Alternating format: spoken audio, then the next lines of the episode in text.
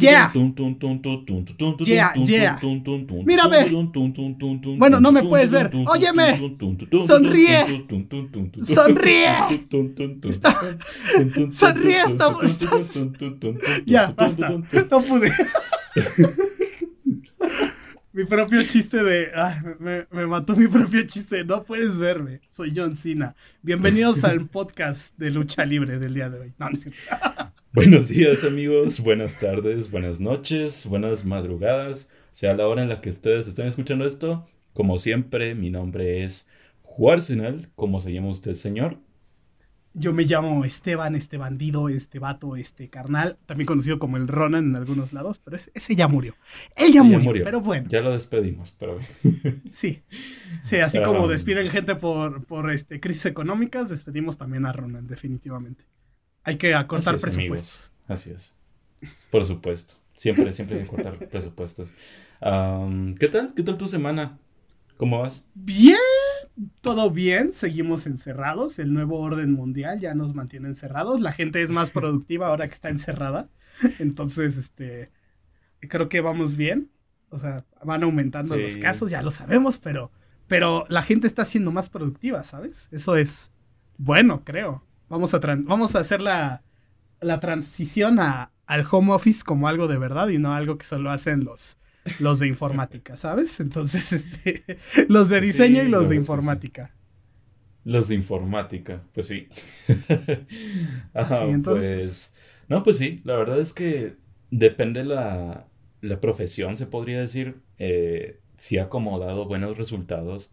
Sin embargo, también hay personas que no pueden trabajar desde casa, que la están Ah, claro, pasando claro, claro. súper mal, o hay personas que simplemente, pues, como decíamos al inicio, o sea, desempleadas totalmente. Ah, está, está difícil, está difícil, ¿sabes? Está, está complicado, pero pues todo va a salir bien, amigos. Este, qué bueno que escuchan nuestro podcast para que se, se motiven y no solo estén pensando en, en el Cock Big 19. En el Este, que ya, mi- mira, tres minutos en esto ya, ya estás diciendo grosería. Dije, dije, dije Cock Big 19, no dije la otra. O sea, es, es- estoy burlando el, el algoritmo. Del algoritmo, yes. El Ah, algoritmo, sí. Pero, pues sí, mira, am, no sé, la verdad es que ya, ya llevamos cuatro episodios. Según vi en una página de internet, eh, cuando lleguemos a los siete episodios significa que el podcast va no va a morir. Entonces, eh, eso es bueno, eso es buena señal. Ya solo nos quedan tres episodios para confirmar de que no vamos a dejar tirado este, proye- este proyecto, Esteban. No, no, no. Ya nos faltan tres capítulos para decir. ¿Saben qué? Ya nos cansamos. Ya no ¿Saben vamos a- qué? Ya, ya nos cansamos, ya, ya me harté de la voz de Esteban, ya, ya mucho problema, Ya. ya Spotify. Sí, sí. Este, ya, ya me harté de esperar a Juan. Se tarda mucho bañando. Ya, basta. Yo, yo me tardo. Ah, ah, yo me tardo.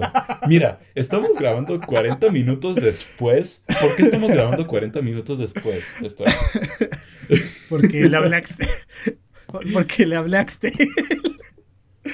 Pues es que ¿A compré un modem nuevo. compré un modem nuevo en Axtel.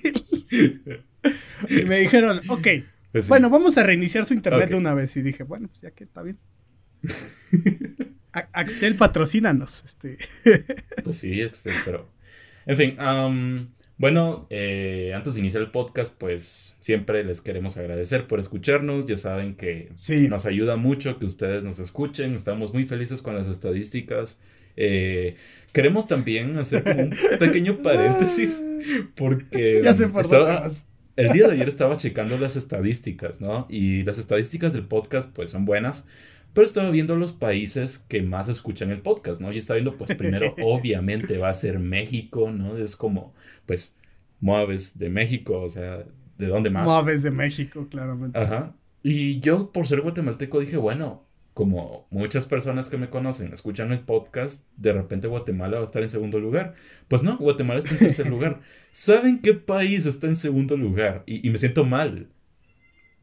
Perú. Deja, deja- en- Perú ver está si en sale- el... me sale, me sale el ruido de flauta peruana. A ver, a ver. No, no me sale. No, no te sé.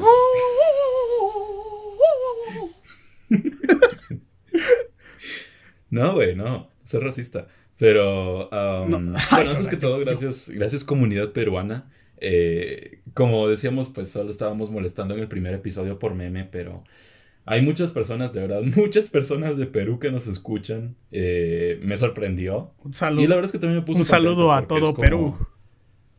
Ajá, porque a pesar de que no sé si hay algún editor o persona en Moab de Perú, hasta donde yo sé creo que no.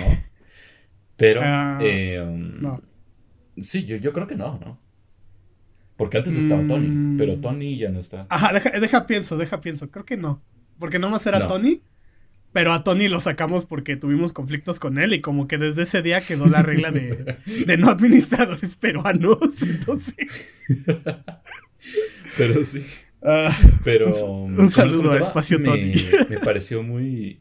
Sí, un saludo, Tony. Pero eh, como yo les comentaba a ustedes, me, me parece interesante porque, como les digo, no hay administradores peruanos y incluso los molestamos en el primer episodio, pero como digo, es por el meme nada más, no es porque seamos racistas. Así que, pues, gracias por escucharnos. De verdad, les agradecemos un montón. Guatemala en tercer lugar, Colombia creo que está en quinto lugar y, y Argentina creo que sexto. también nos Creo, escuchan. creo, creo que Guatemala es Sí. Guatemala. Este, Co- Colombia estaba en, en- No me acuerdo dónde enviaste la imagen. Creo que la enviaste al grupo. Estaba checando y no. En WhatsApp. Ajá, creo que está en el Pero, grupo. Bueno, este. El punto es que pero bueno. sí recuerdo que Colombia era el sexto. Sí, Este, sí. Eh, es decir, nos escuchan desde muchas partes del mundo y eso pues me, me gusta bastante. Eh, así que pues, gracias amigos míos. Eh, el programa de hoy pues es un programa bastante particular, vamos a decirlo así, porque no vamos a hablar de a- algo así como muy bonito. Eh, de hecho, en los anteriores podcasts hemos dicho sí que tenemos que ver una película fea, que tenemos que ver algo que no nos guste y pues lo estamos cumpliendo aquí. Eh, ya más adelante les vamos a decir de qué se va a tratar. Por el inicio del pan integral creo que ya se podrían eh, ya se podrán haber enterado de qué va a ir este podcast, Ay, sí. ¿verdad? Va a ser como muy muy mexicano.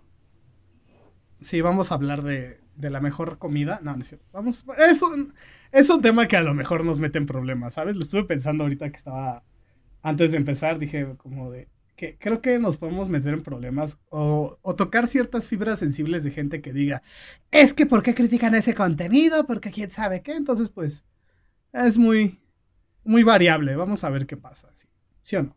Es que, mira, después vamos, después van a entender por qué estamos hablando de esto, pero eh, no creo que la gente tenga como razón, honestamente, para enojarse. O sea, entiendo que si hay personas a las que les gusta eso, pues se van a enojar, igual que cualquier cosa. Pero, Bueno, No bueno, sé, sí, sea, nuestro sí. fandom, a nuestro fandom en específico no les va a molestar porque sabemos cómo son. ajá. Pero pues, gente externa va a oír y va a decir, ¿sabes? Eh, pues sí, no. Si les gustan estas producciones, pues lo lamentamos. Eh, hay incluso producciones de, en la misma categoría que están bien hechas, pero estas que vamos a mencionar definitivamente no lo están. Así que pues, No, para nada. ni modo. ¿Cuánto, lle- cuánto llevamos? Qui- Quiero ver si es la marca correcta para mandar un saludo especial. Sí, ¿Sí? sí, es la marca correcta. Chinga tu madre, Arturo, chinga tu madre. Ya llevamos podemos- menos de 10 minutos y ya estamos mandando a chingar a su madre Arturo. Perfecto. Exacto, exacto. es, que, es que tenía que hacerlo. No se preocupen amigos, en dos episodios o cuántos episodios, no sé, vamos a tener a Arturo, el furro. Arturo. Arturo el furro. Lo vamos a poner a hablar de Beastars porque pues, es furry. Ah, sí, oye, deberíamos ver Beastars. Como la vez pasada. Ah, sí. A ver, vamos a hacer una... re- Antes de, de ir a esa parte que va a ser en el final, vamos a recapitular rápido. Los últimos dos capítulos se grabaron, hay que, hay que decir la neta, se grabaron en diferentes tiempos. Entonces, sí. si, si, son, si son fans y oyeron el capítulo 2 donde dijimos, hay que ver una película culera, y en el capítulo 3 estamos hablando del faro, es por eso. Entonces, este, Sí, definitivamente. Ah, pero, eh, en fin, amigos, vamos a ahora pasar un poquito más al podcast porque como siempre llevamos 10 minutos y ya nos estamos yendo por las lianas. Eh, Sí, um, bueno, hablemos de las noticias. No sé si quieres empezar tú o empiezo yo con esto. Uy, uy, es que las noticias están muy cagadas. Yo diría que, que tú las cuentes. Tú tienes un tono más serio y yo soy, yo soy el patiño, entonces. este, Pues mira, tan cagadas no están. O sea, hay noticias buenas. Por ejemplo, tenemos Ah, bueno, eh, una noticia No, que sí, está como un que poquito más, más relevante, más bonita. Eh, um, vamos a hablar de Dune. No sé si ustedes han visto las noticias. Hemos, hemos estado va de mamar y mamar con Dune en la página y en Instagram. Pero es que honestamente sí es como una película a la que yo le tengo mucha fe. Es de Denis. Villeneuve o Villeneuve o como le quieran decir. Eh, um, Villanueva. de- Villanueva. Villanueva. Sí, esa es la zona roja de aquí de Guatemala. Dato curioso. Uy, Eh, um, Saludos a la gente de Villanueva. Saludos a la gente de Villanueva. Por favor, no me asalten. Eh, um, bueno, como les decía, Dennis pues ha dirigido películas excelentes, o sea, muy buenas, así como Sicario, eh, Arrival, eh, Blade Runner 2049. ¿Qué otro? No Ujú. sé. Eh, Bueno. No sé, no me acuerdo. Bueno, son las, las actuales más conocidas, por así decirlo. Sí. O sea, Blade junto- Runner creo que es. Ajá. Sí, es de hecho yo pienso que Blade Runner... que yo. Es que sí, es que sí, mira, yo vi Blade Runner hace mucho tiempo y la secuela era algo que yo esperaba bastante, ¿no? Pero ya viendo Ajá. secuelas así de muchos años, así como Jurassic World o ¿cuál era la otra? Bueno, Los Cazafantasmas Ah. o cosas así que, que la cagan. ¿no? Bueno, Yo, yo realmente no pero tenía mucha fe, ¿no? Y... Es que, mm, es que Los Cazafantasmas no es una secuela, pero entiendo tu un punto. O sea, soft películas antiguas que son retomadas. Ajá. Pues sí. Por. Pero mm, entonces yo fui con, honestamente, con bajas expectativas, ¿no? Porque Sí. eh, esa película salió en 2018, si no estoy mal. Eh, y, y, pues obviamente sí se veía chida en los trailers, pero yo dije, bueno, eh, no sé. Porque Blade Runner, la original, sí fue como un hito que marcó un antes y un después en el cine. Eh, fue lo que introdujo toda esta vibra cyberpunk en el cine. Y hay muchas Sí. películas que fueron inspiradas por, por, eh, por este director. ¿Cómo es que se llama? Ridley Scott, el que la dirigió originalmente, ¿no? Eh, entonces la Sí, o sea. Ajá. Ajá. Es que pues, sí, es- tienes mucha razón. O sea, Blade Runner yo creo que solo en películas, sino en el mundo en general. Como que introdujo esta onda de. No sé si la- el término sea correcto, decirle como neon punk, ¿sabes? Como, Sí. como muy, muy ponqueto con luces de neón. Por eso es neon punk. Ajá. Entonces, este. Pues está chido. A mí me gusta mucho Blade Runner por la- el- los colores. Yo creo Sí, que es algo colores. que sí dices, uy, uy, uy, colores a lo Blade Runner. Sí. Entonces, así, Sí, así tipo. ¿Cómo es que le dicen ahorita? Vintage. Ahora todo lo que se mira, a todo lo que se mira de los 80 le dice, ay, se, se ve tan vintage. Es como, no, güey, eso no. No es vintage. Según, según tenía entendido, vintage no era como colores como de los 60, 50. O sea, más Sí. como beiges. Ajá, sí, ¿sabes qué es lo que pasa? Que la gente, a lo que me refiero es que la gente lo está confundiendo ahorita. O sea, hay gente que ve Ah, algo, algo antes de los noventas, así con ese estilo antes de los noventas y dicen, Ajá, ay, es que es dice que vintage, es ¿no? Y es como, vintage. No, no, no, no es vintage, es, es otro estilo, pero, en fin. Eh, pero ¿en dónde estaba? Ah, sí. Eh, entonces yo fui a ver esta película al cine y, um, como te dije, pues no tenía expectativas. Ok, bueno, continúa. ¿Qué nos puedes decir de, de Dune? Eh, bueno, de Dune, ¿Qué nos pero puedes decir Dune de Dune, Juan? ¿Del Doom? ¿Del Doom? ¿O de, de Doom? Ajá. Doom, el Doom. No. El Doom es otro, güey. Ah, pues mira, e- ese, ese güey es ario, um, totalmente blanco. Así. No, ese, ese Doom no. El Dunas. Bueno, ah, solo, solo te iba a decir de, de Blade Runner que básicamente pues eh, Dennis logró darle una, un giro totalmente inesperado a esa película. Entonces, pues Dune para mí es un, es un proyecto totalmente... por el cual estoy totalmente emocionado, mucha gente lo está. Y entonces pues ya liberaron las nuevas fotografías de, de este gran cast que tiene, o sea, tiene un cast gigantesco.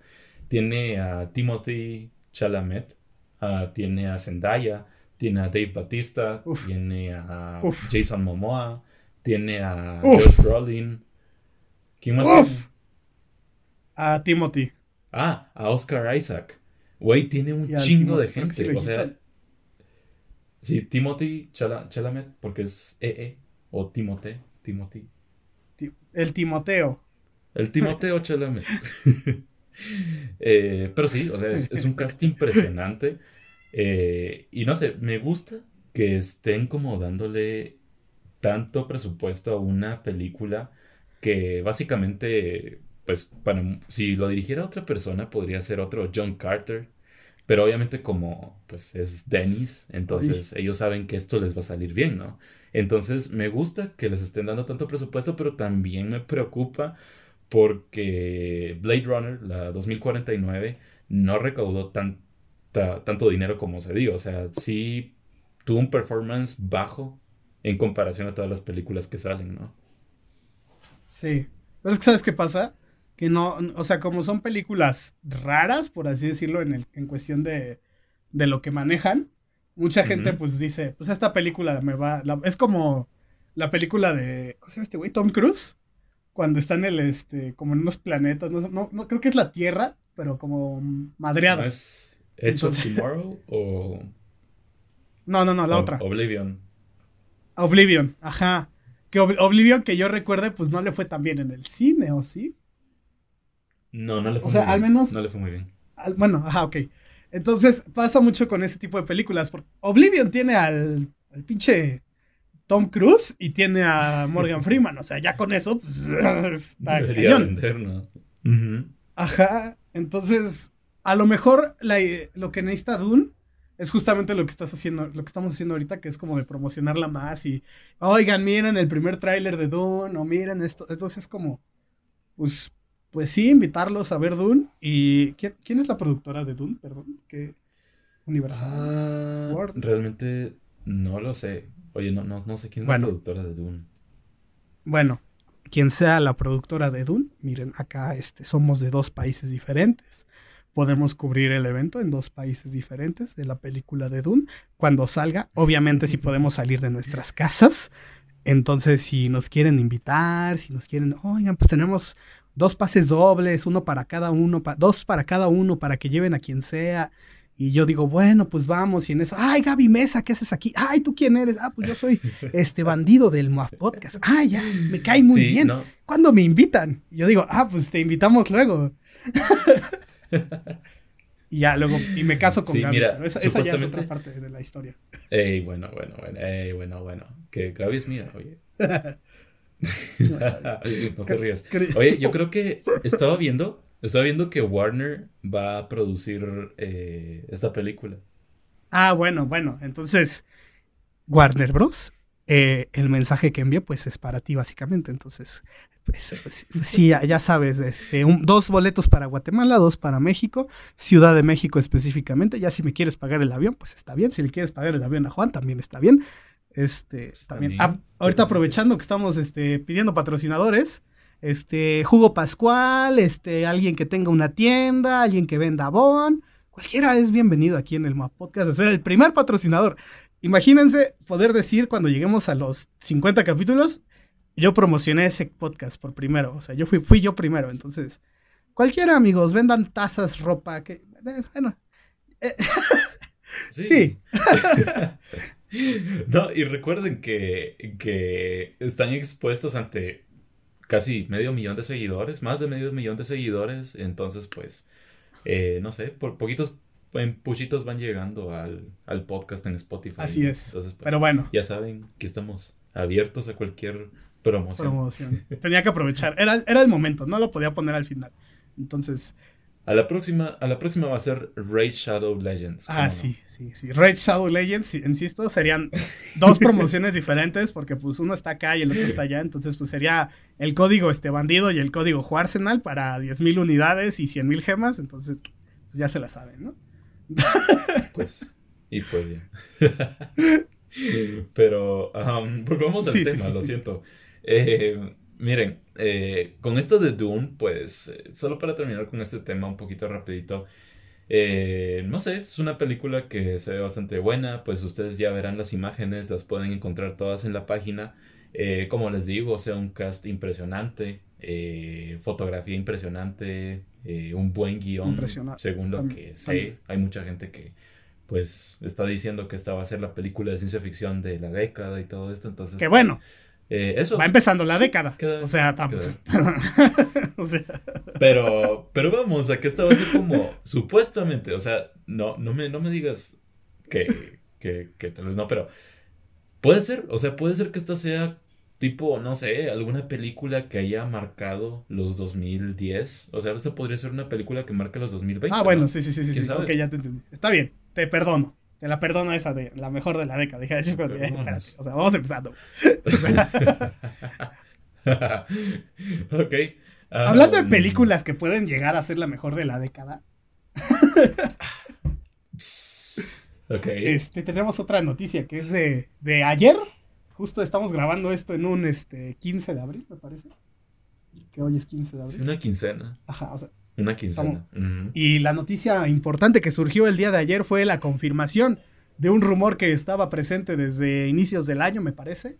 Finales del año pasado. Yo lo reporté primero en Moab, la posibilidad de que Sammy Raimi pudiera, bueno, Sammy Raimi, si no lo conocen, eh, El mal dentro de uno, también conocida como la película del güey de, de motosierra por una mano, y El Ash, el no el Ash Ketchum, y otras películas de terror que la neta no me las sé, pero principalmente las tres primeras películas de Spider-Man de, la- de los 2000 va a dirigir esta película. Se confirmó por medio de, de- no me acuerdo quién, creo que fue Hollywood Reporter, podemos decir que fue Hollywood Reporter y va a ser cierto, porque ya está confirmado, como diría mi, mi amigo el Pantera, Cas- El Ajá, Punisher. la Pantera Castigadora, a quien le mando un saludo de acá desde mi casa hasta su casa allá en, Pantera castrosa. en Monterrey, seguramente este, discriminando, discriminando a algún familiar femenino. Este, Ay, mamá, ya te dije que me trajeras mis, mis papas. Ay, ay, mi mamá me choca. Y mi hermano gay también, pero bueno. ok, se ¿Te lo imaginas? Es que me hice la imagen mental de, de un tipo totalmente obeso. Prieto. Con. sin ofender a la banda prieta. pero- Sin ofender a la banda Sí. prieta. Aquí todos somos Sí, prietos, somos prietos en aprietos. Ese es otro programa, pero bueno. Sí. Pero pues sí. Ajá, o sea, se confirmó, es un hecho, es la realidad. Estamos en un mundo donde Sammy Raimi va a dirigir Doctor Strange 2 en el multiverso de la locura. No sé si así la vayan a traducir. Yo creo que sí, ¿no? El multiverso de la locura. O, locu- ¿o crees, que le, crees que le pongan las locuras del multiverso?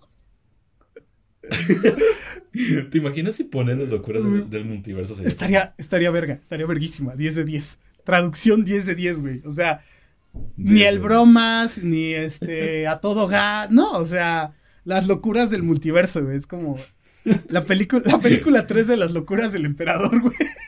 Sí.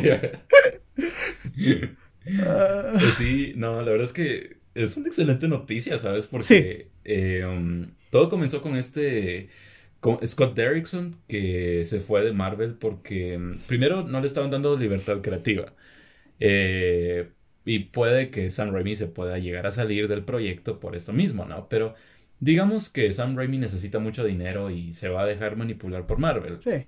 Igual, o sea, es una excelente noticia porque el estilo de Sam eh, es, es genial, o sea, a mí me encanta, No, sí. eh, me encanta que él de alguna manera puede balancear, o sea, puede juntar el terror con el, con la comedia, lo cual es muy difícil de lograr y cuando se logra, o sea, tenemos esas cosas geniales, ¿no? Como las que él ha hecho Sí, antes. sí, sí. La verdad es muy complicado, pero es alguien que ya sabe el tema. Yo tengo también mucha fe de que, o sea, el hecho de que sea Sam Raimi, Sammy Raimi, Sammy Raimi y este, todos los medios este, directamente lo relacionen con, obviamente, las películas de Spider-Man, genera mucho morbo. Y entonces es un morbo al cual Disney siempre le ha gustado capitalizar. Llámese este, los rumores de Spider-Man, este... Porque pues la neta, o sea, las filtras, ya sabemos la historia de las filtraciones de los chinos y todo eso. Bueno, coreanos, coreanos, perdón. Este, pero todo este morbo que a Marvel le gusta hacer, pues le sirve. Y estoy seguro que, que con todo este morbo, pues, así como Sony les hizo manita de puerco, estoy seguro que alguien como Sammy Raimi puede salirse con la suya y meter su concepto de, de lo que quiere hacer para el multiverso de la locura. Este, para, pues, para, para, hacer una película que al final de cuentas tal vez no tenga tanta libertad creativa, pero sea algo muy este, al estilo de lo que hizo James Gunn con la primera de los Guardianes de la Galaxia, que es algo diferente y, pues la neta muy padre. Ajá. Entonces, por ese lado yo digo, sí, la, chido. es que sí. sí. Entonces, no sé, lo que tengo mucha, mucha curiosidad de ver sería un primer trailer porque incluso desde la fotografía, o sea, es como una fotografía, las que, al menos la fotografía que usa Sam Raimi es como un poquito más oscura, es un poquito más así como... No sé si me entiendes, o sea, es una fotografía un poquito más, tal vez tipo... Sí. Pues...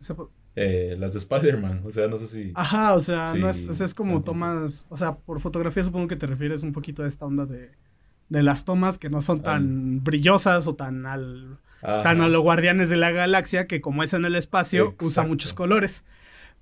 Pero ahí sí tendría mis dudas, porque estamos de acuerdo que Doctor Strange, el cómic, cuando salió, lo llamativo era que era muy psicodélico. O sea, muy colorido. Eso es cierto. Entonces, pues, yo creo que sí habría como ese, ese, esa como onda siniestra en la foto, a lo mejor aplicada en ciertos momentos. Pero digamos que al momento de entrar al multiverso, yo digo que es cuando se va a ver el color y todas estas cosas, y en ciertos sectores raros, como puede ser otra vez este, rehusar la escena de las muchas manos, que a mí me sigue dando ansiedad, la verdad. Sí, pero sabes, es cierto, porque él dirigió esta película de El Mago de Oz. No sé si te acuerdas. El grande y poderoso Oz. Y esa, esa hay una parte en la que, o hay muchas partes en las que sí tiene bastante color. Entonces, Creo que sí, creo que sí. Estamos hablando de la del gran y poderoso Oz con mi mejor amigo de toda la vida, James Franco. Entonces sí, sí, pues sí. sí, Hay, hay mucho color y hay partes muy serias, este, con tonos grises. Entonces, pues, pues sí es alguien que sabe del tema, ¿no? O sea, abiertamente se ha declarado un fan de Doctor Strange, ha hecho referencias en sus películas, específicamente Spider-Man 2. Entonces, pues, yo creo que si podemos darle un voto de confianza, pues sí está ahí. O sea, más allá de la libertad creativa, más allá de conflictos que haya por el guion, pues creo que la confianza en Sam, Sammy Raimi existe. Totalmente, totalmente. Pero, mm, en fin. hablando, pues hablando de confianza, ¿sabes en quién no confío? Ahora tú eres el de las transiciones, ¿sabes? Pero, a, a ver, ¿en quién no confías? en Ezra Miller. Ah, ¿y por qué no confías en el, Ramiro? Porque, porque no es viernes y ahorca rucas, güey. O sea. o sea, ¿qué, es eso? Hay un contrato. Está, está establecido que solo los viernes. O sea, estoy hablando como Faitelson. Sí, esa noticia fue de la semana pasada, pero la gente sigue pues mamando con eso y pues obviamente, obviamente íbamos a hablar aquí. O sea, este es como el, el chismógrafo de, de la clase geek. No dijimos en el eh, capítulo 1 que somos como ventaneando, una cosa así. Bueno, tenemos un logo de ventaneando de la página en, las cosas este, de los perfiles. Entonces...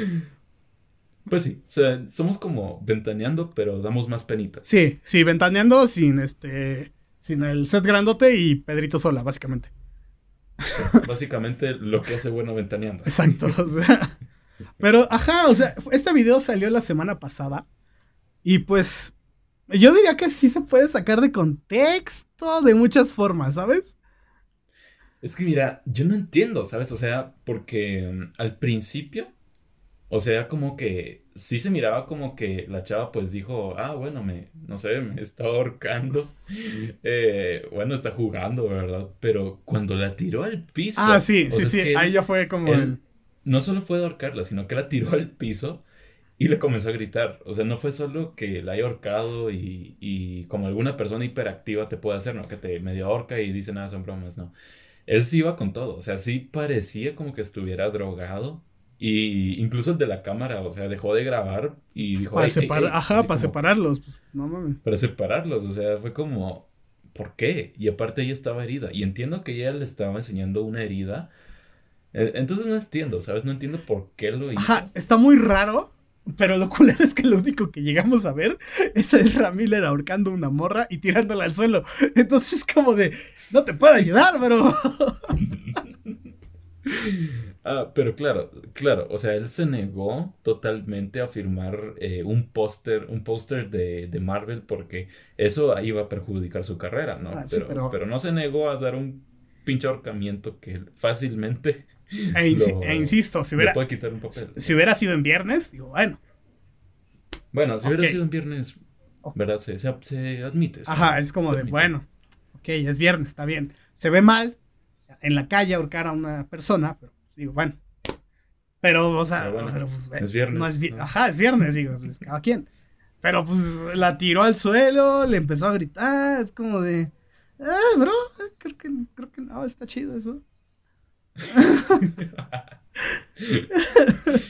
Pues sí, ah, pero entonces, como moraleja de esto, amigos, eh, pues noticia rápida, pero No ahorquen eh, no ahorquen rucas, Ajá, por favor. no ahorquen No gente. lo hagan. Sin per- A menos que sea viernes. y que, te- menos que sea y que tenga permiso. Sobre todo que les Y dé- que tenga permiso. Ajá, no, no está chido ahorcar gente cuando te dicen que no. o sea, es como de.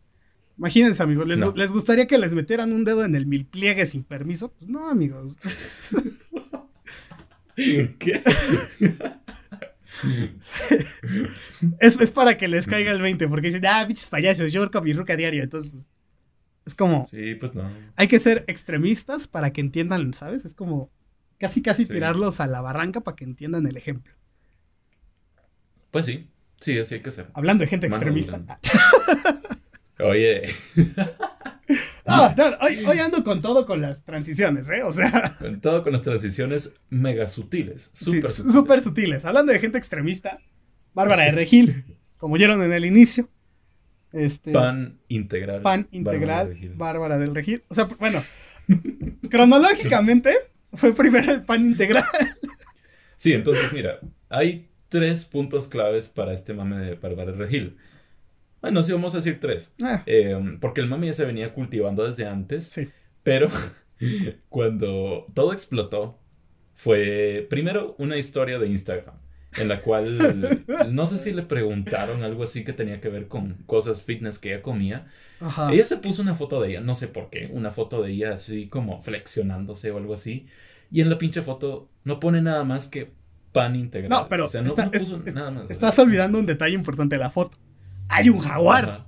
Hay un jaguar en la foto. O sea, Eh, no me acuerdo de eso. es, un, es Bárbara. Haz cuenta que es Bárbara de Regil, así como en pose de, cazadora, con los brazos abiertos en el suelo. Y al lado tiene un jaguar. O sea, No, pues ahí fresco, ¿no? Ajá, sí, tu sí, jaguar sí. cuando. dicen que no, no existe la cosa más blanca que tomarte una foto con un tigre, güey, o un jaguar. O sea, Bueno, eso porque no han venido a Tikal aquí en Guatemala. Aquí en Guatemala te encuentras un jaguar como, no sé, encontrarte un zanate en la calle. en el ¿Sabes qué es un Oxxo. No. ¿Qué es un- No sabes qué es un zanate. No me suena, güey. Te fallo. ¿Qué es un zanate? No me estés albureando, por favor. Vamos bien. O sea- No, sa- zanate la cola. Ah, Un zanate es un. Es básicamente. Es como un cuervo. Ah, pero más chiquito Ok.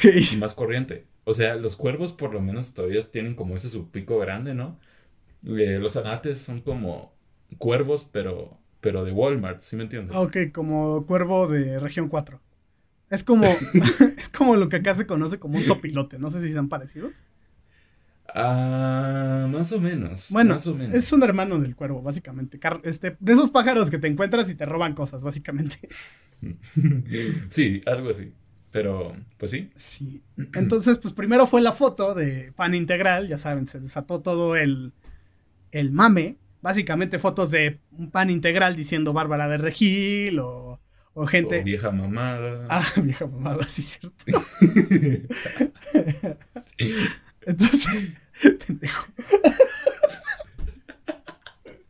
ah, ok. Entonces, estás bien idiota, güey. Habla tú. Lo siento. Ah, Ah. no, sigue, sigue, Esteban, sigue. Ok, ya. Lo siento. Dios mío, me dio calor. Entonces, pues primero fue eso, lo del pan integral, la vieja mamada. Y después, creo que fue un TikTok. Estoy completamente seguro. que Fue después el TikTok. o Estoy Ajá, olvidando no, algo. Fue, no, fue en vivo. Fue en vivo. Los dos son en vivo Bueno. de Instagram. Pero alguien, obviamente, Ah, sí, sí, sí. estaba bien vivo y le tomó captura de pantalla, ¿no? O sea, O sea, como que Ok. puso a grabar su pantalla. Sí, ya entendí. Ok. Entonces, durante este en vivo, Bárbara del Regil está haciendo sus ejercicios para la gente que está en su casa, para que hagan algo en su casa y hagan fitness con ella, en lugar de ir al World Trade Center y cobrar 1500 por boleto. Esto es real. Este. Y pues dijo, me voy a acercar a la cámara y voy a motivar a mis, este, pues, a la gente que me está viendo. ¿Y qué fue lo que hizo Bárbara Regil, este, mi querido Juan? ¿Qué les dijo a la gente exactamente? No, primero, primero no se acercó a la cámara. Eso, eh, la cronología es, primero hizo lo de gritar. Ah, sí. Ah, Entonces, eh, ella, no sé qué tipo de rutina, vamos a decirlo, trascendental era esa. No sé en qué drogas estaba, Ajá. pero se puso a decir, grita, grita, y se puso a gritar. Y todos, yo creo que todos aquí han visto el video. Sí. O sea, grita, no sé, grita como, como loca. Como loca, vas. como loca Sí. vamos a decir. Eh, um, y bueno, esto obviamente, obviamente, porque estamos en internet, obviamente fue el motivo de muchísimos memes, muchos ed- edits. Eh, no sé cuál es el que te gusta más de ellos, pero el que más me gusta a mí es uno donde editan los gritos de Bárbara de Regil para que suenen como gritos demoníacos. No sé, no sé ah, si sí. tú lo viste. El... sí, sí, sí, lo ubico. Perdón por Sí, ese grito, pobre como- del audio. Ajá. Sí, o sea, parecen como gritos de monstruo de Halo o algo así. Ajá, sí, sí, ubico. No sé, sí son gritos de un juego, pero no estoy seguro de cuál. Pero, ok, primero son los gritos y después va lo chido. Después va lo. Uy, A ver, cuéntame, ¿qué, qué es lo chido? lo chido es cuando se acerca, ahora sí se acerca a la cámara. ¿Y qué, y qué, y qué nos, qué nos dice Bárbara de Regil sutilmente? ¿Qué nos dice con mucho cariño y mucho respeto? ¡Sonríe! ¡Sonríe! ¡Sonríe! Esto es lo más importante. Y señala su boca. No pueden verme. Esto es lo más Que nadie puede quitar tu sonrisa. Entonces ya es una. entonces, pero te lo hace tan agresivo que estás haciendo ejercicio como de. ¡Ay, güey! O sea. y, y, Sí, entonces. y es muy, es muy raro, güey. O sea, imagínate que estás haciendo tu spinning, güey. Porque todavía hay gente que hace spinning. Y se te acerca tu, tu coach, güey, y te dice, ¡sonríe! ¡Sonríe! Es como, güey, espérate. No, espérate, güey, estoy cansado. Sí, y eso, eso fue tan random, ¿sabes? Porque yo sí vi, o sea, hay un video que es un poquito más largo, que está como desde un minuto antes de que eso pase. Y sí, o sea, está haciendo una sesión de, de ejercicios normales, ¿no? Y entiendo que ella quiera mantener el positivismo de la gente mientras la gente está como encerrada en su casa, ¿no? Sí. Pero Pero, a ver, hacer eso y salirse totalmente de la rutina solo para decir, sonríe, sonríe, sonríe, quiero que sonrías. Y es como, ¿ah? ah, sí, es como, ¿qué? ¿Por qué? O sea, imagínate, el porcentaje de gente que está haciendo ejercicio con ella es como de, digamos, 3 de cada 10 viewers. O sea, Menos. menos, dos. Uno. Uno y es una señora que está aprendiendo a usar Instagram, básicamente. Ajá. Entonces es como de, bro, ok, chido, pero no. no lo hagas, por favor. Y pues obviamente salieron los TikToks de, de la doble pantalla donde pues Bárbara del Regi- de Regil intimida a, a la gente. Inclusive... al Joker, al Joker. al bromas. Ajá, entonces in- inclusive ella ya se unió al, al mame y ya se grabó comiendo papitas y que ella misma se gritaba, bastante meta, pero demasiado tarde, Bárbara de Regil. Hubieras hecho eso desde el inicio, no después de que todo el mundo ya se burló de ti. Entonces, este, cuando quieres contrarrestar algo, lo haces al momento, mija, no después. O sea, ya, ya cuando pasaron dos Sí. semanas, ya es como de, ay, ahorita estamos hablando de, de la gente que fue al mercado de la viga a comprar pescado porque era Semana Santa, no mames. O sea, tú- ya tú quedaste atrás, mija. O sea, Sí, es como, como le pasó a Talía, ¿no? O sea, viste que Talía cuando salió esto de me escuchan, me oyen y todo eso. Hoy todavía hasta la fecha sigue publicando cosas de eso, como que hubiera sido más relevante que cualquier canción que haya sacado, ¿no? bueno, Incluso es como, sigue con el, mem- el mame y eso creo que ya pasó, ya todos se olvidaron de eso. bueno, güey, Entonces, es que, no sé. es que Talía sí está loca. O sea. Talía ya, ya, está pir- ya está pirada, güey. O sea, ya no podemos hacer nada por Talía. Sí, o sea, o sea, Talía es como ya Bárbara de Regil fase 2, cuando ya las drogas ya no te hacen efecto porque básicamente tú eres la droga, ¿no? O sea, ya estás como... Ajá. Básicamente tu mismo cuerpo genera la droga ya, ya de tanto que has consumido, ¿no? Sí, ya, ya estás en un estado mental muy elevado, muy abajo, no sé, o sea, estás tan abajo o tan arriba que no sabes qué haces, básicamente. Entonces está muy... está chistoso. Sí, está chistoso, pero... eh, entonces, pues eso fue Bárbara del Regil. A pesar de todo, creo que cae muy bien. Pero, pues, sí. Nah, Sí cae bien. Cae bien. No me gustan tanto sus series. Hablando de series. Y hablando de películas... Películas. um, ¿Por qué no empiezas entonces, tú? Empieza tú, que tú eres el Sí, que se torturó. voy a, voy a empezar yo. Porque esta semana, eh, pues dijimos, pues qué película miramos, una película fea o algo que no nos guste. Para los que no saben, el tema principal de esta semana son eh, las peores películas o series mexicanas o incluso españolas, si las quieren ver así, eh, que se puedan encontrar en Netflix. Entonces, bueno, yo estaba viendo ayer qué puedo ver para el podcast, ¿no? Porque realmente no quiero ponerme a ver una de esas series porque tengo que trabajar, tengo que hacer muchas cosas y eso pues me va a quitar tiempo. Entonces, pues vi una película que, de la cual se habló hace unos meses. Esta película se llama ¿Cómo caído del cielo? Eh, y pues realmente no fue una, no fue una experiencia placentera. Eh, yo había evitado esa película. Eh, realmente yo la había estado evitando un montón. Porque no la quería ver. Realmente Ajá. no la quería ver. Eh, pues de chiquito sí vi unas cuantas películas de Pedro Infante. O sea, no, no vi mucho tampoco. Eh, vi más de Cantinflas. Eh, um, pero pues mis a mis abuelitos sí les gustaba.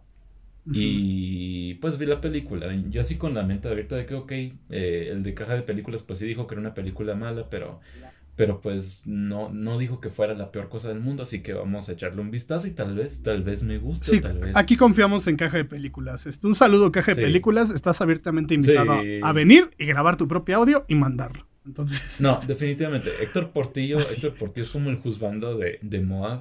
sí. Eh, um, definitivamente el número uno. Así que pues cuando quieras venir, ya sabes, Héctor, eh, estás bienvenido. Pero volviendo a esto, um, realmente la película es pésima. Ya diciéndolo así, sin, sin cosas, no quiero hablar mucho de la película porque es mala, es muy, muy mala. Eh, um, es, es asquerosamente mala, no sé ni por dónde empezar. O sea, primero, el formato se podría decir parece formato de novela. Eh, pues lo único que cambia con el formato de una novela es que por lo menos tiene un poquito más de definición, o sea, se ve como un poquito mejor o tiene un poquito de mejor iluminación. Pero igualmente, o sea, es como tan, tan vago, o sea, no tiene ninguna inspiración, Sí. no es como que un director así tipo Cuarón, ¿no? Que te, te trae estas tomas así simbólicas o... No, o sea, pues yo entiendo que es una película tipo novela. Biográfica también, es que entonces. incluso- este, pues no, Pues no- sí, pero es que incluso si es biográfica, no tiene que ser hecha con el trasero, ¿no? O sea, tiene que ser, si va a ser biográfica, por lo menos hazla bien, ¿no? Sí. Y esta película ni siquiera es biográfica, o sea, o sea, si es una película que quisieras hacer de Pedro Infante y si tenías a Omar Chaparro, que pues sí se parece un cacho, yo habría dicho, bueno, o sea, eh, pues háganla, pero háganla bien, pero no es una película biográfica, o sea, literalmente la película empieza con Omar Chaparro, o sea, Pedro Infante, cantando desde el purgatorio, me imagino yo, y Dos Ángeles. Sí, sí, el chiste es que esos ángeles son hombres desnudos, eh, a los cuales pues destapan la cosa, ¿no? Y lo envían a la tierra, o sea, te estoy- no te estoy mintiendo, en los primeros tres minutos ya lo envían a la tierra y ya está, o sea, en el nuevo personaje, eh, para limpiar sus pecados porque fue muy mujeriego en la vida pasada y entonces ahora tiene que ir a arreglar su vida con su esposa, que es una policía. Y entonces, pues, eh, mira, primero antes que todo, esta película es demasiado rápida eh, Ok. y es, no es, mira, no es, no es como que te diga rápida en el sentido de que no se siente el pasar del tiempo, sino es rápida, es exageradamente rápida en el sentido de que no te explican absolutamente nada. O sea, es Sí. como al inicio de la película eh, está como él cantando y, te dice, y le dicen, bueno, entonces te vamos a enviar a la tierra. Ya están en la tierra, o sea, no es como que, pero ¿por qué tengo que ir? No, no, ya está en la tierra. Y entonces ya en la tierra le comienzan a explicar, ok, es que tienes que limpiar tus pecados. Y después ya lo meten así de un solo al cuerpo del protagonista. Y no sé, o sea, al principio como que no sabes por qué el protagonista estaba en coma. Y mira, hay un montón de inconsistencias. Eh, ok, es que... No, no sé. Es que me la cuentas así y ya no creo, no parece que sea película biográfica. O sea, me estás diciendo que Pedro Infante todo este tiempo era un personaje de Evangelion. ¿Cómo? O sea... Ajá. Es que mira, es que sí, mira, no es película biográfica, sí, porque, como te digo, o sea, la película se trata de que el espíritu de Pedro Infante literalmente reencarna, o no reencarna, sino que, bro, es cierto, se lo meten a un intérprete de Pedro Infante. Y entonces, por eso se llama como caído del cielo, porque la película entonces lo que hace es que dicen, eh, para que limpie sus pecados, le dicen, ok, te tienes que meter en el cuerpo de este güey que que hace como covers tuyos y hasta se parece físicamente, para que entonces tú arregles su vida y ya cuando arregles la vida de él, entonces ya te vas a ir al cielo, ¿verdad? Estás diciendo que es... Y eso es... Con, conoces a Joe Black, pero sin las partes donde se llevan a Anthony Hopkins, básicamente. Algo así. Pero entonces, eh, mira, el concepto no es nada original. Em, pues mira, muchas actuaciones son asquerosas, son muy malas, son terribles. Eh, Omar Chaparro creo yo es... Y eh, Omar Chaparro y la esposa, la policía son los únicos que hacen un trabajo bueno, se podría decir. Pero las demás personas, o sea, son sobreactuadas. Eh, hay una, yo, ayer te comentaba que hay una niña que se llama Milagritos, que se parece a, Bella, Thorne, pero cuando ah, era más chiquita. Y te, creo que dije, a ver. Tiene como 14 años. Pendejo, sí. no, eso, no, eso, no es, eso no es legal, pero... Pero no, yo a lo que decía, a lo que iba con esto es que ella no actúa tan bien tampoco, pero yo lo entiendo porque digo, bueno, si es más joven, se entiende, hay películas incluso que a mí me gustan en la cual pues actores de su edad no actúan bien y está bien. Pero el problema es que tantas personas, hay tantas personas que actúan tan mal en esta película que es aberrante y lo es más porque yo hace unos días, eh, bueno, hace casi un mes, vi esta película de la cual hablé en el canal de YouTube. Ustedes pueden ver ese video. Eh, se llama La Llorona. Pues es una película excelente. No quiero, como te digo, o sea, estar alabándolo ni nada, pero es que fue la última película latinoamericana que vi antes de esto. Y, oye, el, el, cambio es significativo. O sea, no hay comparación. Se nota que una cosa fue hecha para sacarle el dinero a las personas. Y la de la llorona fue hecha por amor, ¿no? No, fue, no, fue, hecha así como que, ah, bueno, vamos a explotar este, este difunto este porque ya nos quedamos sin dinero. No, sí. Aparte, la llorona es una, un concepto, pues que yo no he podido ver la película. No creo que la vea porque estoy en cuarentena. Sí. de repente te la. Sí, cuando la saquen en digital, eh, de repente te la paso o algo así, porque es muy buena. hay que decirles que nos manden una copia y la, hacemos un audio. ¿no? sí, de repente. De repente sí lo No, pero mira. Este. Vamos a entrar ahora sí de lleno a este tema. O sea, sí está chido. O sea, sí está. Bueno, no está chido, está horrible la película. Ya investigué. te juro, te juro que cuando te dije que la vieras, pensé que era biográfica. Porque toda la publicidad que aventaban era hacia que era biográfica, güey. ¿Por qué? Sí, pero no lo es. ¿Por qué? Porque Omar Chaparro sube una foto este, caracterizado como Pedro Infante y rompe el internet básicamente. O sea, mucha gente de que no, que no se parece, sí, sí se parece, de no, pobre Pedro Infante, no, que bien por Pedro Infante, no, que Omar es muy mal actor, que no más se sabe vestir de secretaria, no, que Omar es todo esto, ¿ok? Entonces, ahora que me dices eso, güey, esto fundamenta como mi, mi concepción de lo que es ahorita, pues el cine latinoamericano comercial, si le podemos decir así. Porque entonces, como caído del cielo, no tiene nada diferente a un Mi Reyes contra Godines, a un Cindy la Regia. para nada. A un este No Manches Frida 1 y 2. O sea, es, es la misma fórmula que básicamente. que básicamente son fórmulas de películas, güey, de antes de los gringos. Que, por ejemplo, No Manches Frida No Manches Frida y No Manches Frida 2 es una película en donde puedes ver a Adam Sandler haciendo el papel de Omar Chaparro. O sea, es, Exacto. es exactamente lo mismo. O sea, ves esas películas y yo vi apenas No Manches Frida 2 y en la 1 hay un cameo de Adal Ramones.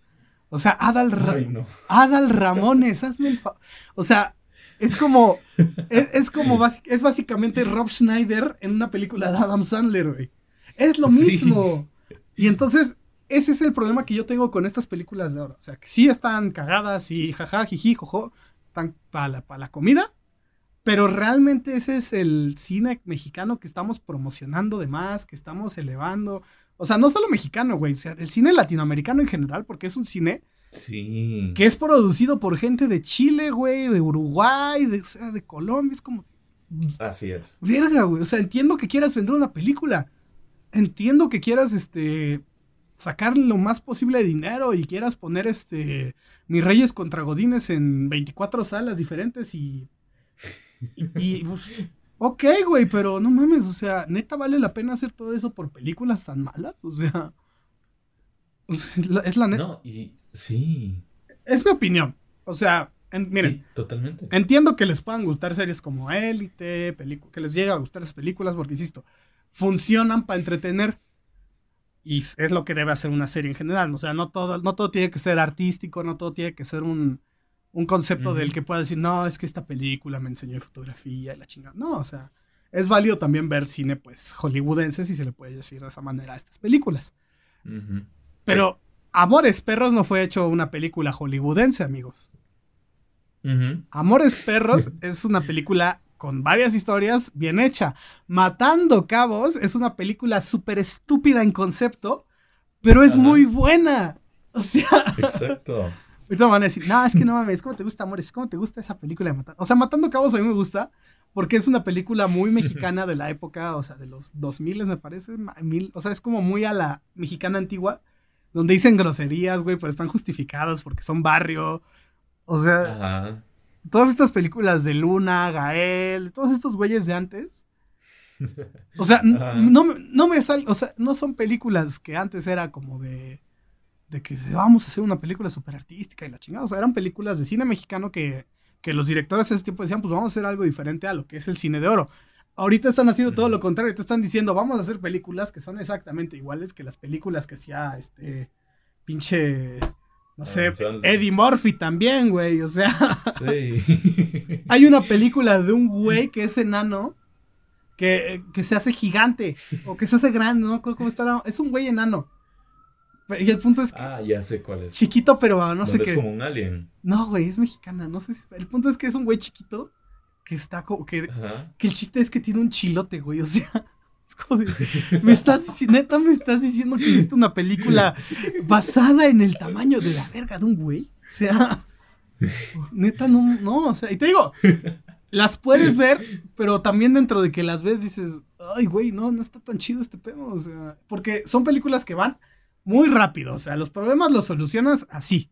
En, Ujú. en- o sea, dice, dices el título de la película y ya solucionaron el problema y ya los buenos y malos son amigos. Véase, por ejemplo. Mis Reyes contra Godines. La fui a ver al cine porque no sé por qué.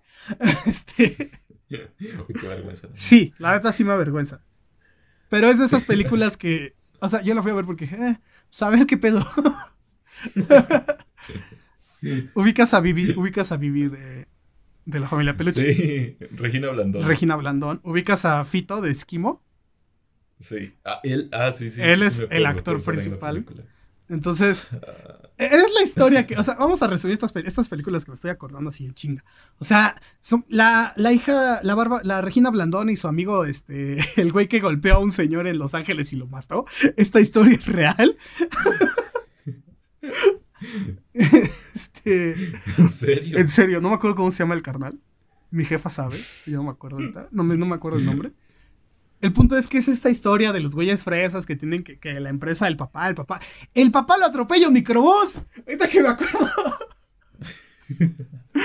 o sea, Dios mío, es un desmadre.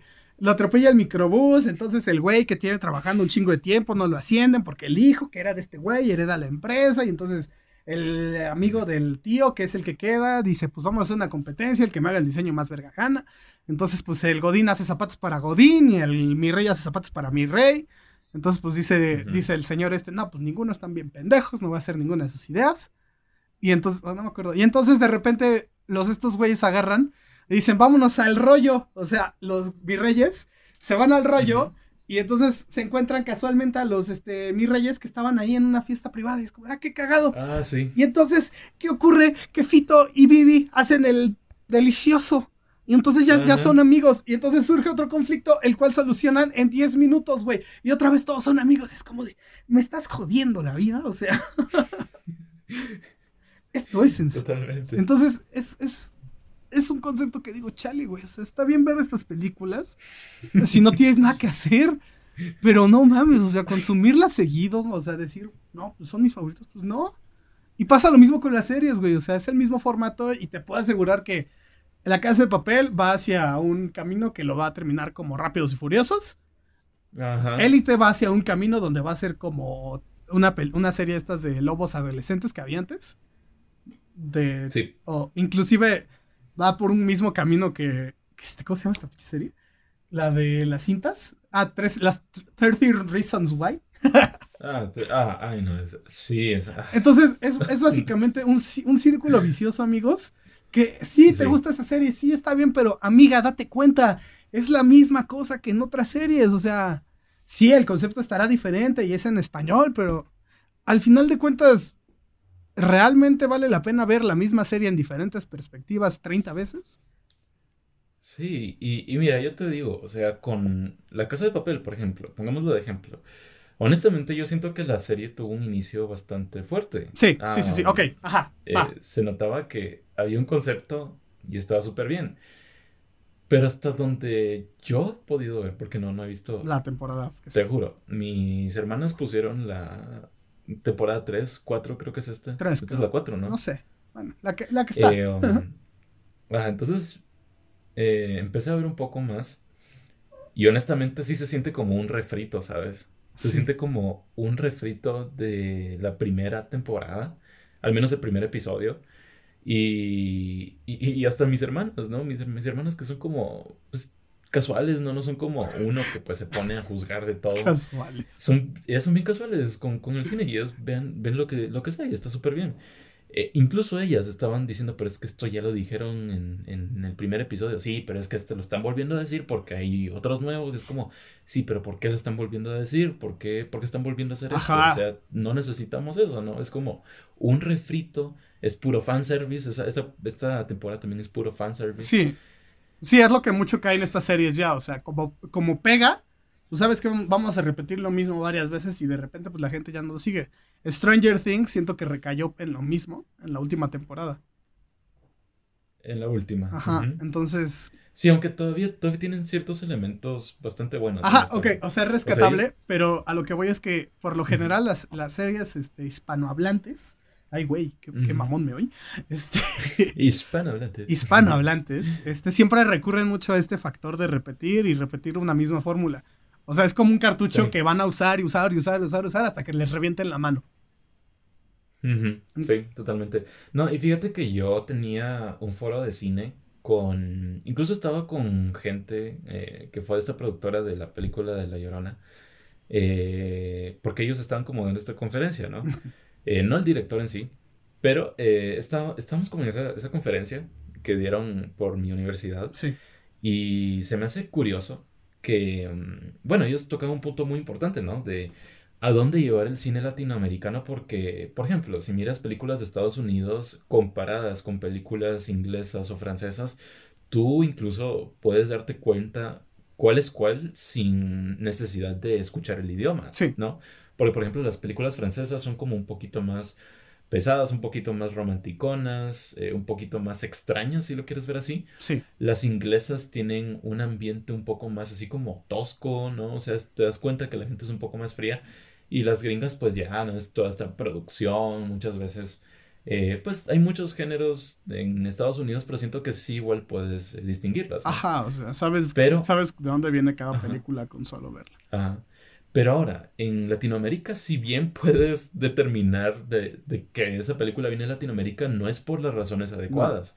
Porque te pones a ver una, la película de Mis Reyes contra Odín y sabes que viene de México. ¿Pero por qué? Porque, porque se ve gacha. Porque se ve gacha. ahí te va. Porque se ve gacha, va muy rápido, dicen muchas groserías.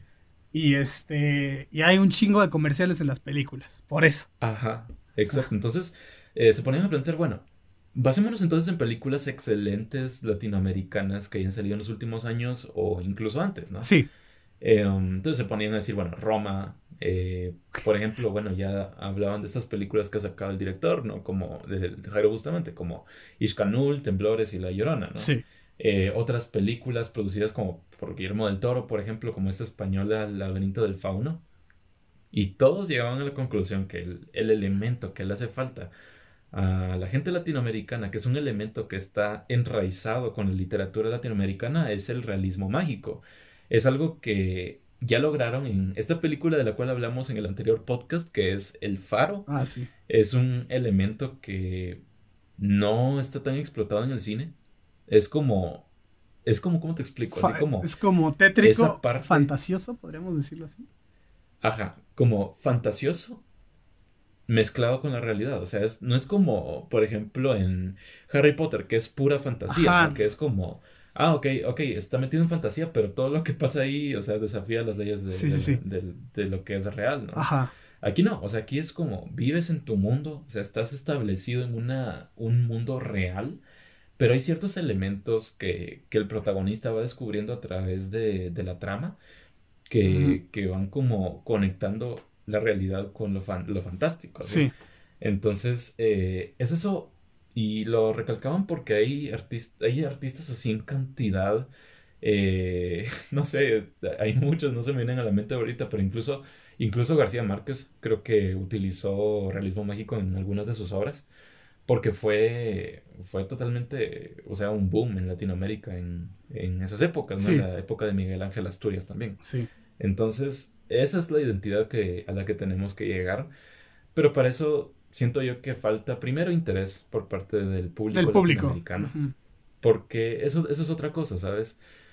el público latinoamericano obviamente no es cinéfilo. Y mira más películas para entretenerse o para... Y pues obviamente uno tiene que ver películas para entretenerse, pero no lo ven como una forma de expresión, ¿no? Porque en Francia en Francia, mira, se toma, te lo juro, he conocido personas francesas y toman el cine como que fuera una, no sé, como que fuera exhibición de pintura o como que fuera algún recital de música, ¿no? Más bien. Aquí no, aquí no, aquí es como, vamos al cine porque estoy aburrido y quiero ir con unos amigos y de repente aquí durante la película logro algo con mi novia, ¿no? Y es como, eh, güey.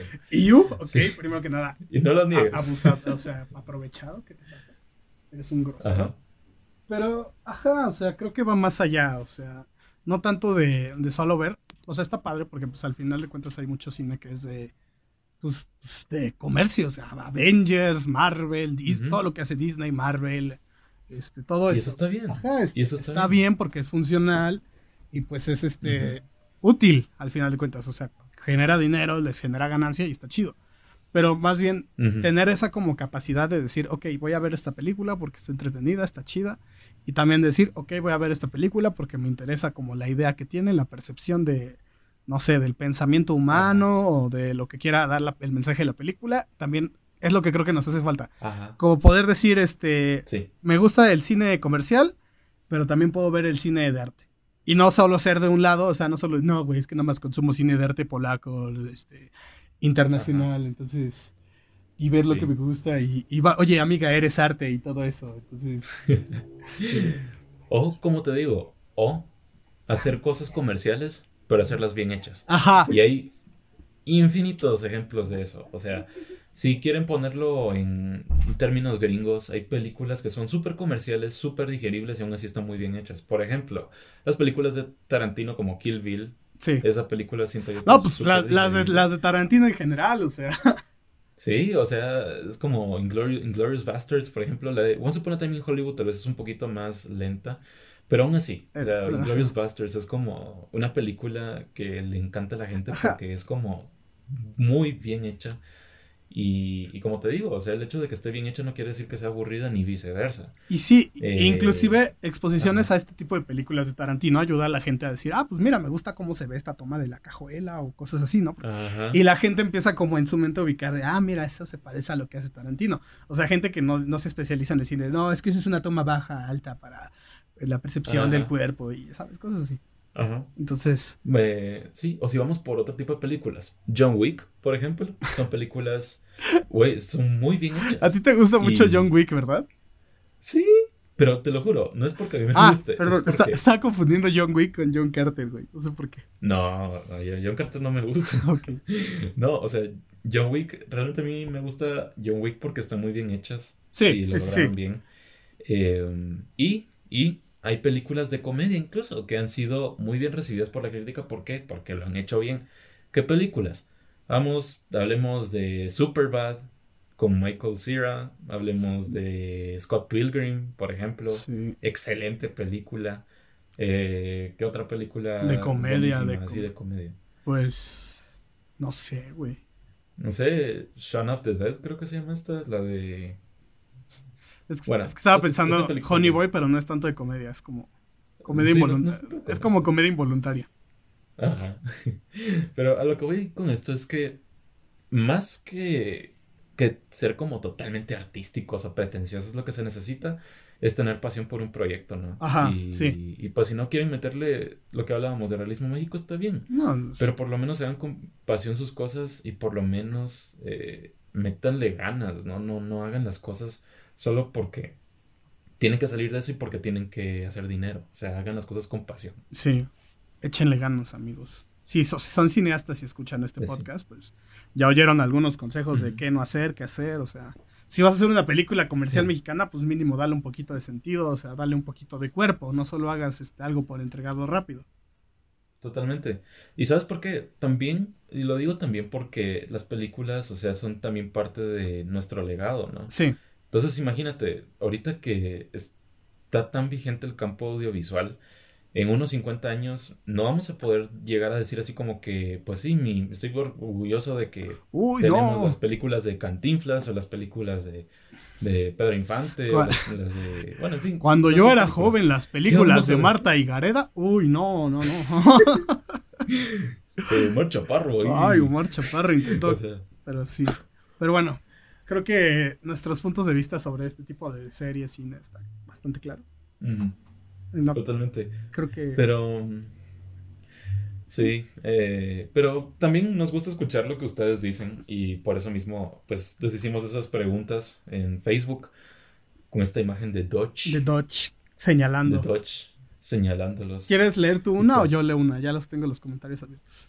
Yo también los tengo. eh, si quieres leer una. Y la publicación decía hora de preguntas para, para el mod podcast, ¿verdad? Entonces, pues, si quieres leer, leer alguna de las respuestas, ¿verdad? Ok. Nosotros Les voy a ir dando eh, corazón. les preguntamos. Les voy a ir dando corazón Sí. para que sepan. Que. Entonces vamos a leer Eh, esta de Jacqueline sí. López. Dice. Jacqueline López. Solo para que, solo para que sepan, eh, estamos eh, están, ustedes están respondiendo estas preguntas, la pregunta que hicimos. La pregunta que hicimos es ¿cuál es la peor serie o película mexicana en Netflix? Ok, entonces dice Jacqueline López. ¿Alguien de aquí ha visto Made in México? No tengo idea cuál era la idea, pero es asquerosamente clasista. Todos hablan como si tuvieran un problema fonético, además de que es demasiado aburrido. No sé si cuente porque es una producción de Netflix hecha por gente extranjera. De película, güey, temporada de patos es para dormirse. ¡Guau, guau, guau, guau, guau, guau, guau, guau! Este es- A ver, a ver, a ver, a ver, Jacqueline. Yo estaba leyendo tu comentario tranquilamente porque dije, es alguien que se ve, Ajá. que, que- que escribió bastante y dije, va a estar bueno, ¿ok? Temporada de patos, sí es lenta, sí está medio, ¿eh?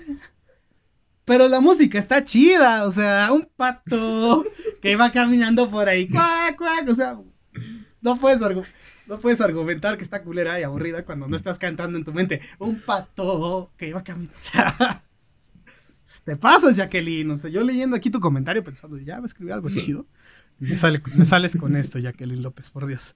Bueno, te toca. Y, y- ah, bueno, sí, sí, Pues sí, mira, espera. Sí, me toca. Made in Mexico es este el intento barato de querer hacer Meet Up with the Kardashians a la mexicana, básicamente. La diferencia. Ah, eso es. Yo creí que Made, Made in Mexico fue como un programa así que, que hacía como visitas a fábricas de, de productos mexicanos. no. no, es, Oh. es básicamente las Kardashians, pero a la mexicana y mal hecho. Inclusive las, el programa de las Kardashians pega porque son las Kardashians. O sea, mucha gente conoce a Kim por, ya sea por el video, pero por sus maridos, o sea, por toda la historia que tienen. Entonces, es, allá es más Pero- común. Aquí nunca va a pegar algo así, a menos que sea hijo de Luis Miguel o algo así. Pero bueno, te toca. Léela. Bueno, me toca. Eh, um, entonces tengo dos comentarios anexados a la misma serie. Primero, Alejandro Villegas nos dice, la serie de Diablero es una mezcla entre Supernatural y Pokémon versión ñera. Y eh, Daniel Castillo también nos dice, eh, la segunda temporada de Diablero. No mamen, se pasaron de verga con el humor innecesario en situaciones complicadas. Algo así como Marvel, pero sin tanto presupuesto y sin gracia. Eh, Diablero es de Am- Amazon, ¿no? Ah, no, Diablero es de. Sí, es de Netflix. Sí. Sí, la estoy confundiendo. Es, Sí, es que ajá, Diablero es como American Gods mal hecho. pero tú has visto más o menos trailers de eso o algo, porque yo Sí, sí, sí, sí, sí. hasta hoy me enteré de Sí. esto que se llama Diablero. Me dijeron que la viera y sí los mandé a la, a la mierda. O sea, perdón. Perdón si mis amigos de la, de la universidad me están oyendo decir esto, pero más bien quien me recomendó ver Diablero, perdón si estás escuchando esto, pero la neta sí. O sea, no lo vi. Me valió verga. O sea, dije, no, mames, no voy a ver esto. Pero pues sí, lo describen bastante bien. Es un supernatural mezclado con muchas otras series, güey. Y dices, verga, ¿qué es esto? Y todavía American Gods está un poquito más chido porque es un poquito de la mitología de los dioses alrededor del mundo, güey. Dices, ah, bueno. Ah, qué cool. Ah, bueno. Y Diablero quiere hacer eso, pero pues sí es como de. Verga. Híjole. Híjole, joven. Pero, güey, ¿de qué se trata? ¿De qué se trata Diablero? O sea, es como, ¿tiene que ver con, con diablos o, o qué es eso? ¿Has visto esta serie de. ¿Cómo se llama? Verga. A ver, te voy a leer la descripción rápido mejor. El padre Ramiro Ventura es, y el legendario cazador de demonios Elvis Infante se enfrentan a las fuerzas del mal en las calles de México en busca de temidas criaturas que intentan cambiar el destino de la humanidad. Era. Es que sí tenía un. Ay, güey, se me fue el nombre de la serie, pero es como. Como los estos, este. Los que son del Día de Gracias, güey. ¿Cómo se llaman? En Estados Unidos. Ah, Thanksgiving, Los- los, Ah. Grimm. El Grimm. El Grimm. Grimm es una serie. No sé si lo vi que es Grimm. Ah, Grimm. Los que cazan como. Ya, ya te entendí. Ajá, es que me acordé, es que me acuerdo siempre por, Ah, por peregrino, o sea, por peregrine. Entonces, ah, más bien yo creo que Diablero ajá. es Grimm en vez de American Gods. Es más Grimm que, que eso. Es- Qué asco. sí, y Grimm no está chida. O sea, por más de que esté... No, no está chida. Ok, am, sí, pues, no me imagino que es fea, pero... Ah, voy yo. Ah, me to- dale, me- lee, lee alguna otra. Ok, dice Uriel Áviles Cruz. La de Luis Miguel. Esa madre parece como una novela de Televisa, pero con presupuesto. Solo tuvo éxito por el mame de Luis Miguel y nada más. Y le comenta Johnny Piña. Por no olvidar que le dio la relevancia a Luis Miguel, que ya estaba algo olvidado por las actuales generaciones. Eso último de, de este Johnny Piña Enríquez, no creo, ¿eh? O sea, es que sí. O sea, Luis Miguel estaba siendo olvidado, pero era como el ícono mi rey. Y ahora con esto de, de su vida, que honestamente me parece que la vida de Luis Miguel siempre ha sido como muy rara, desconocida. O sea, dicen que sí, la gente que ha aparecido dicen que son exageraciones. La neta no estoy seguro. Pero, Ah. Sí. pero a lo que voy es que mm, sí tiene formato de novela, pero es porque es al público que va. Ajá. O sea- sí, o sea, no es como que, honestamente, honestamente, yo creo que la mayoría de personas que la empezaron a ver fue porque o la empezaron a ver con alguna persona un poquito ya más mayor o simplemente porque se la recomendaron, Por, ¿no? por mame. Pero por mame. no creo que alguien haya dicho, ay, alguien de nuestra edad haya dicho, ay, soy súper fan de Luis Miguel de toda la vida. Voy a ver esta serie porque soy súper fan de Ah. Luis Miguel. Sí, con- No creo. sí o sea, yo creo que es más sí, sí con- gente que la vio por su, Ah, no sé, sí, por, sí, por sí, familiares. sí conozco gente así, güey, de mi edad. Ah, ok. Entonces, bueno, al menos aquí en mi país no. Es pero- posible, o sea, es posible, pero a lo que voy es que sí es un formato que está dedicado precisamente porque es la gente que va a ver esa cosa primero. Entonces, sí, básicamente. Sí. Es que si no, no vas a ser artístico, ¿no? Imagínate. Luis Miguel. Luis Miguel con tomas de, del espacio. Pues sí. Pero, mira, yo siento que no está tan mal. O sea, lo que sí me cayó mal es que tal vez sí quiso capitalizar un poco en la muerte de su mamá.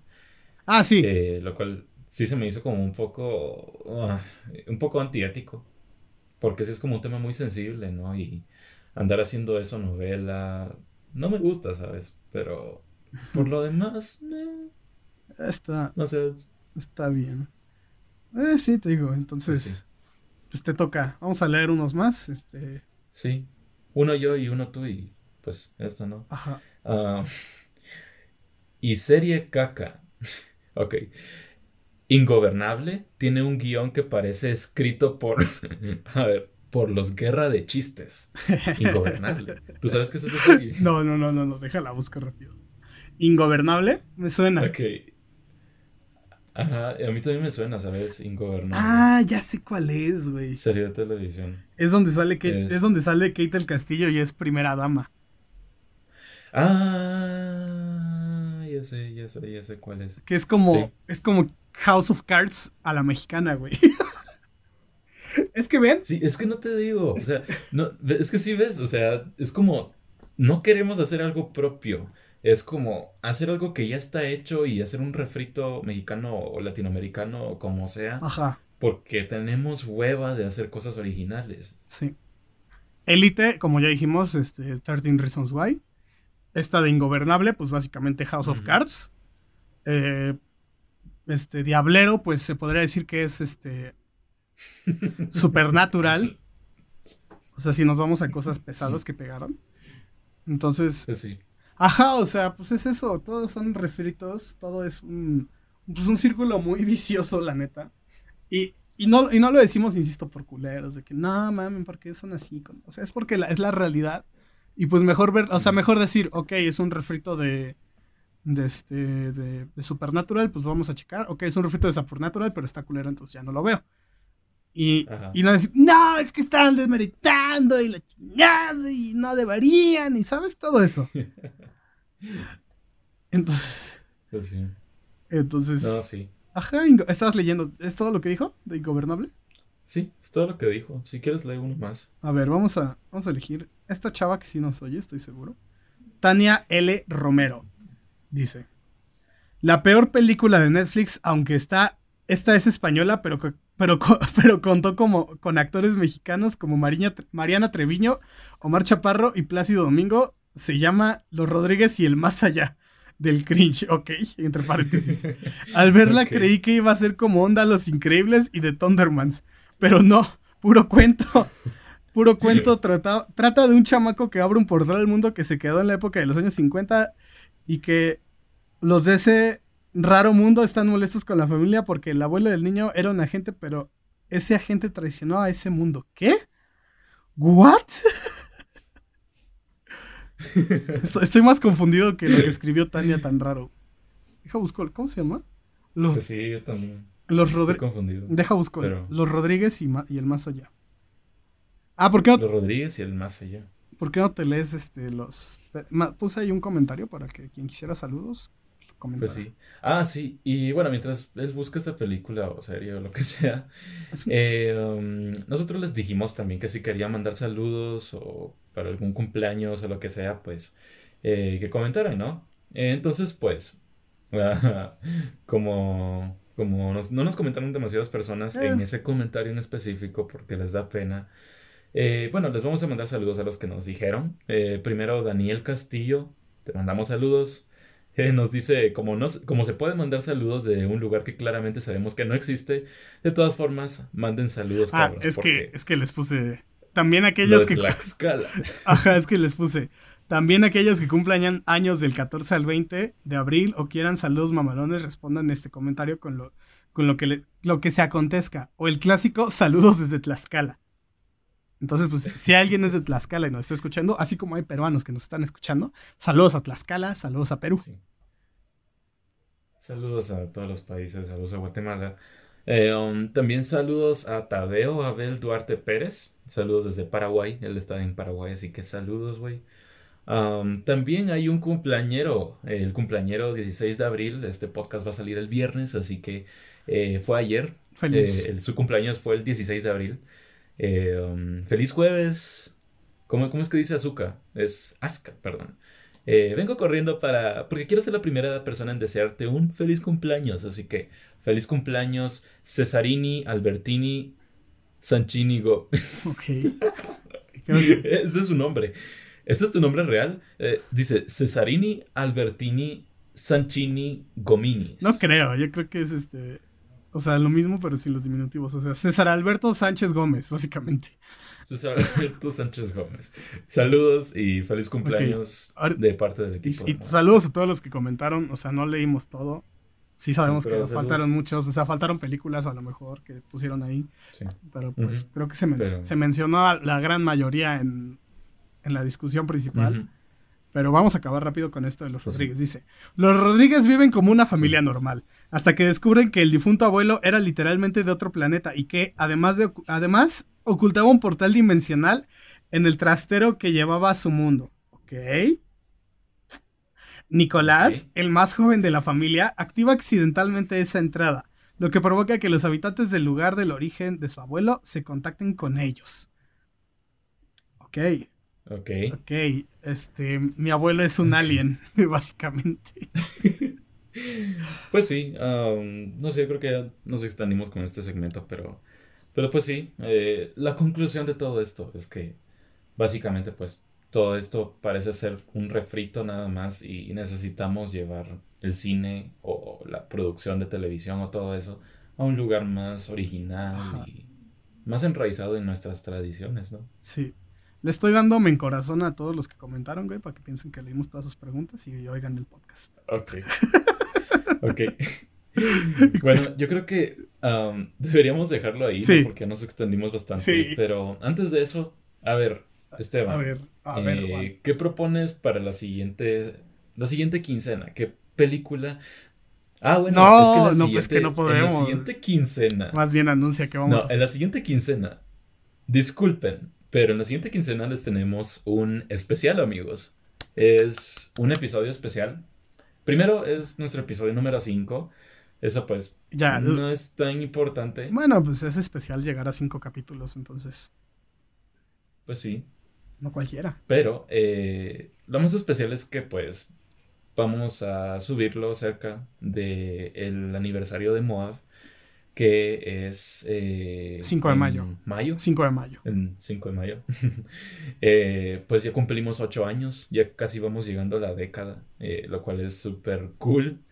Eh, Sí. Hemos durado bastante, Sí, de no hecho, mames, demasiado. y hemos durado bastante y pues estamos súper alegres, así que vamos a tener un episodio especial con dos invitados especiales, esperemos que podamos contar con ellos dos. Eh, son invitados que creo que muchos de ustedes conocen, así que... Le- les voy a dar un spoiler. ¿no? Uno habla así y acaba de subir un video sobre Uno Adult Swim. así. Y el día de hoy les voy a contar la historia de Adult Swim. Es una serie que a mí me gusta mucho y yo soy el invitado sorpresa porque si, si, sa- si adivinan quién es van a poder saber que a quién estoy imitando y seguramente está escuchando este capítulo y está riéndose mientras trapea.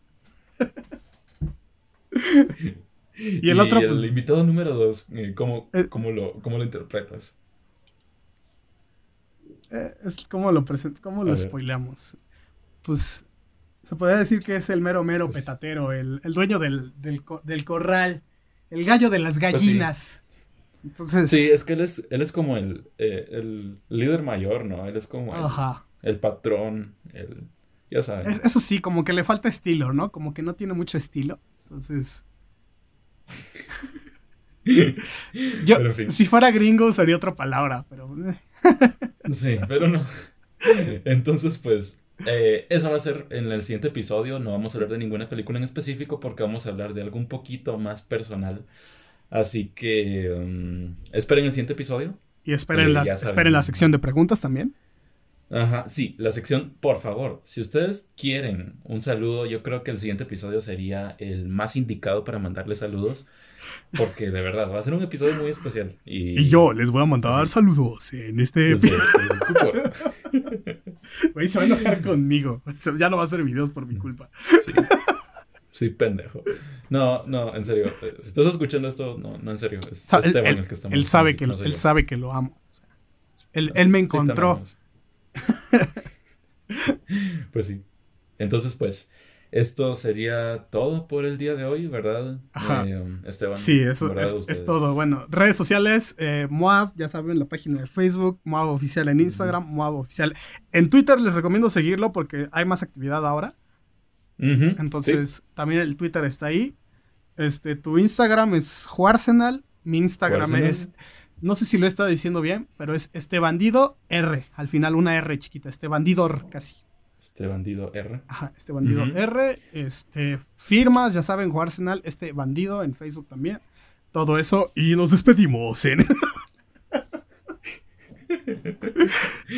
Y nos vemos En el- entonces, amigos míos, en el siguiente podcast. capítulo. del- En el siguiente podcast. Que será el capítulo número 5. Ya llegamos al número 5 y vamos a llegar al número 7 para decirles lo logramos, cabrones. Así que pues, esto sería todo, amiguitos. Saludos Saludos a todos. desde, desde Guatemala. Salud. Y desde... Y saludos desde la Ciudad de México. No salgan de su casa, acuérdense, quédense en casa. Quédense en su casa. Y pongan, y pónganse mascarilla. Y favor. y Lysol en las patas. Este, cámara. Lysol en las patas. Cámara, amigos. Se cuidan. Adiós. Adiós, me despido. Hasta luego. Bye.